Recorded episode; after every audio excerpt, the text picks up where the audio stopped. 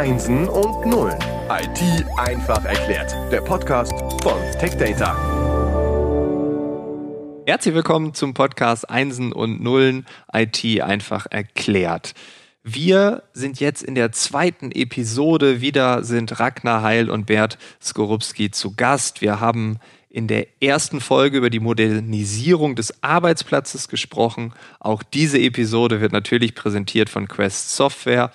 Und ja, Bert, wenn du dich selbst vorstellen müsstest, äh, was würdest du mir dann sagen? Hallo auch äh, einmal mehr, ähm, Frank. Ähm, vielen Dank, dass wir wieder dabei sein dürfen. Und äh, ganz kurz zu mir gerne. Ich bin seit ähm, über 20 Jahren inzwischen schon in der IT unterwegs, immer sehr nah an den, den Microsoft-Plattformen wie eben Active Directory, Exchange und so weiter und habe deren Entwicklung einfach über diese vielen Jahre mitverfolgen dürfen und ähm, bin inzwischen ähm, seit vielen Jahren auch schon bei der Quest und dort verantwortlich für ein Team von sogenannten technischen Pre-Sales ähm, auch nicht nur in Deutschland, sondern auch ähm, über die Ländergrenzen ähm, hinweg ein wenig. Und ich selbst ähm, sitze hier gerade außerhalb von Frankfurt am Main ähm, in Bad Vilbel ähm, in meinem ähm, schönen Häuschen äh, mit drei Kids zu Hause. Also auch mich haben einst die Umzugssorgen geplagt und äh, dazu getrieben, mich zu verändern, um entsprechend Platz zu schaffen. Ja. Ja, wunderbar. Dann kennst du ja diesen Case, aber wahrscheinlich kennt jeder Mensch, der diesen Podcast jetzt hört. Äh, jeder wird schon mal umgezogen sein beziehungsweise mal bei einem Umzug mitgeholfen haben. In der ersten Episode vielleicht mal kurz zusammengefasst. Wir sind umgezogen, wir haben die Flasche Wein aufgetrunken, die Pizza ist leer, alles ist maximal aufregend, die neuen vier Wände. Wir fühlen uns wohl, weil wir haben ja die richtige Entscheidung getroffen. Aber was kommt dann? Wie geht's jetzt weiter? Ja, also aus, aus meiner Sicht in dem neuen Heim, wenn man mal angekommen ist und, und wie du gesagt hast, man sich den Bauch gerieben hat, dann trifft einen doch ähm, der, der lästige Alltag, würde man sagen. Ne? Und ähm, gerade in der Anfangsphase, man ist vielleicht eingezogen, hat jetzt noch nicht unbedingt ähm, diese tausend Automatismen mitgebracht, weil man die früher gar nicht hatte, wie so ein Geschirrspüler oder sowas. Und somit türmt sich das alles.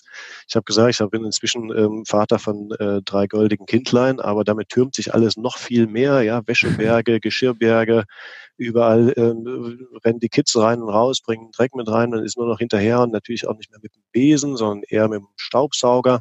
Und hier und da, sofern es Lego zulässt, inzwischen halt auch schon ähm, hier im, im normalen Haushalt so weit automatisiert, wie es irgendwo geht.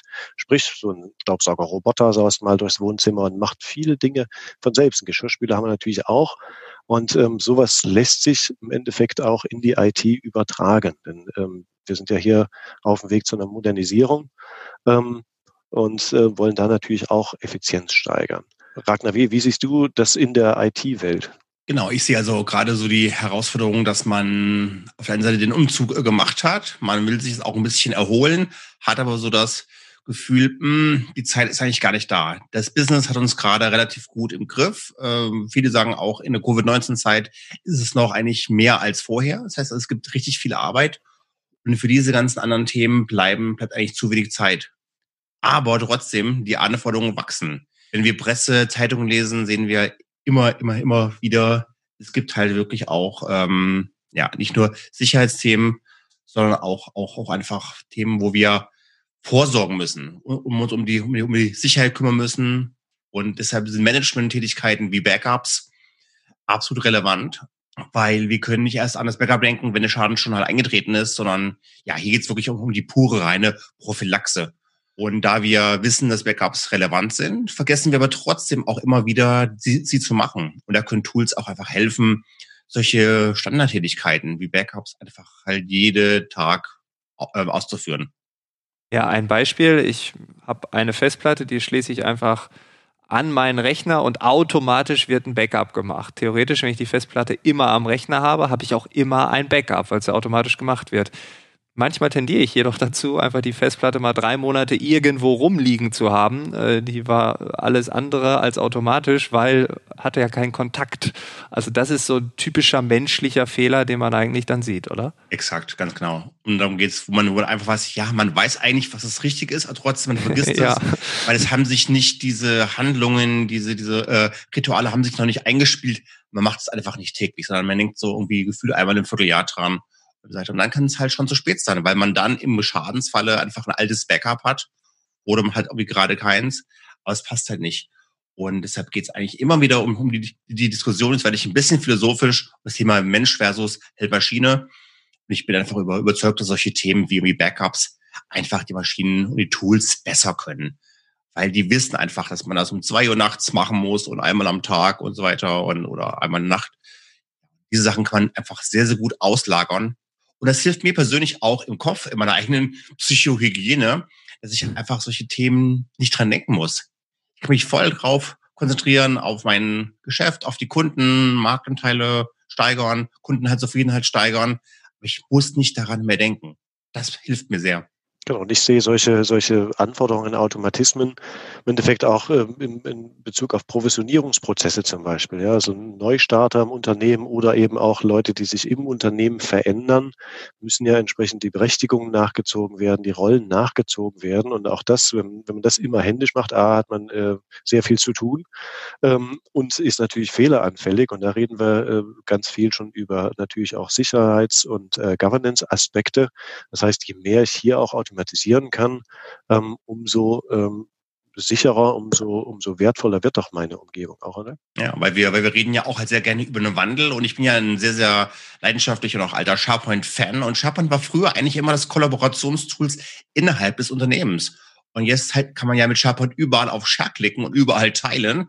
Und deshalb hat man jetzt auch Kunden, Zulieferer, Partner, Externe mit im SharePoint dabei.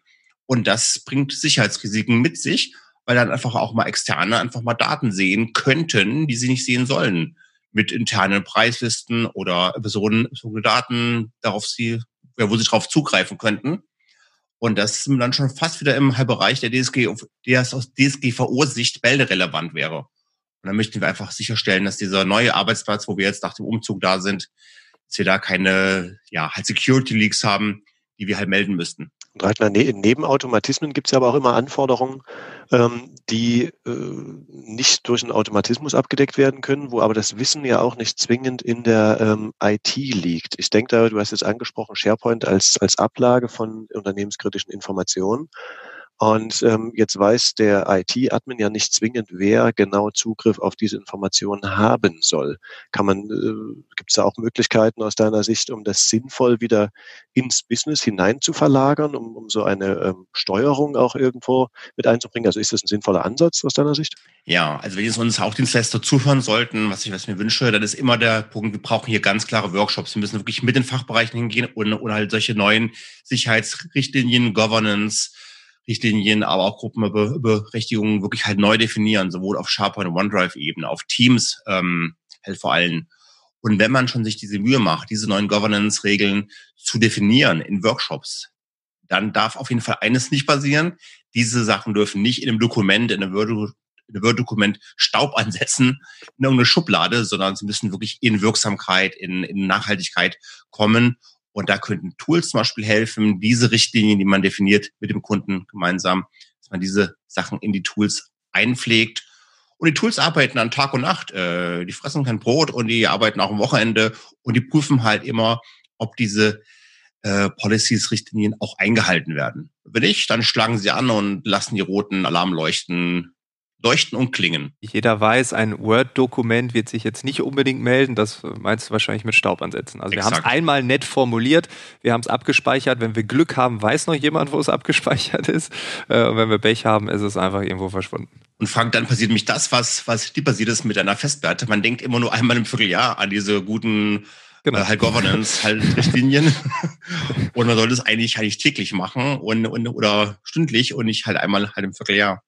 Und der zweite Vorteil von dem Thema Governance ist ja noch, dass ich nicht nur Richtlinien habe, die, die, die ein Tool äh, dauernd prüft, alle, alle paar Sekunden, sondern auch, wir schaffen mit Governance auch solche Art Spielregeln, wie auf einer Autobahn, Autofahrt, die Leitplanken links und rechts, sie geben uns Sicherheit. Es sind, es sind, es sind Sachen, die uns in unserer Freiheit nicht einschränken, sondern einfach halt sicheres ähm, oder sicheres Arbeiten zulassen wollen.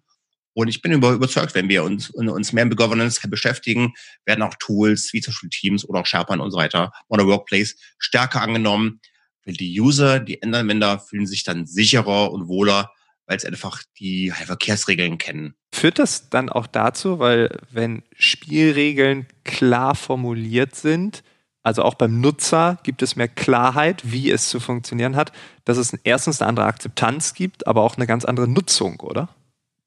Ganz genau, weil Teams ist, hat im Augenblick einen großen Hype. Ne? Ich glaube, wir haben so wahrnehmen können, dass es irgendwie 800 Prozent Steigerungen gibt seit dem Covid-19-Lockdown. Und Teams hat einen großen Hype, aber jeder Hype hat den, den Nachteil, es gibt einen Hype-Zyklus. Und wenn man jetzt Teams zu euphorisch einführt und jeder User jetzt wild neue Teams erstellt, ich habe jetzt das achte Marketing-Team und das 15. Vertriebsteam, ist die Gefahr, dass man sich nicht mehr halt zurechtfindet in diesen Wildwuchs. Und dann sagen die User, oh, ich weiß gar nicht, wo ich reinposten soll, ich weiß gar nicht, wo ich suchen soll. Und sie fallen wieder in die alten Muster zurück und schreiben dann E-Mails mit Anhängen, weil sie einfach durch den Wildwuchs überfordert sind. Und das, ja, und dann wird die Teamsanführung zu einem reinen Strohfeuer. Und das möchten wir ganz klar halt vermeiden. Und das können Tools, da können Tools äh, definitiv helfen, weil man einfach da in diesem Provisionierungsprozess Richtlinien mit halt einbaut, so dass man sagt, ja, die User können weiterhin Teams einführen, aber mit Freigabe Prozessen, mit der Anwendung der richtigen Namenskonventionen und die Admins können darauf achten, dass man nicht das zehnte Marketing-Team erstellt. Ja, ja, und dann kommt ja auch oft dieses Jahr, das hat bei uns nicht funktioniert. Äh, aber ja, nur die Einführung eines Tools äh, ist halt noch nicht die sinnvolle Nutzung eines Tools. Exakt. Äh, von daher, und, das wäre der absolute Worst Practice Case, wenn man einfach ein Tool einführt, ohne diese Themen wie Change Management und so weiter und halt Governance mit zu beachten. Weil das technisch geht, geht das wirklich auch sehr gut halt einzuführen, aber die nachteiligen Effekte, die vor allem dann erst in den nächsten Monaten halt aufkommen, sind echt sehr, sehr groß. Oder kann es echt mal zum Misserfolg führen. Das sehe ich gerade jetzt auch. Also jetzt kommen die ersten Firmen, die sagen, Mensch, wenn wir das Team seit, Team seit einem halben Jahr im Einsatz oder seit einem Jahr, jetzt sehen sie erst, was es für negative Effekte hat. Wenn man da einige Phasen übersprungen hat, wirklich sehr relevant sind.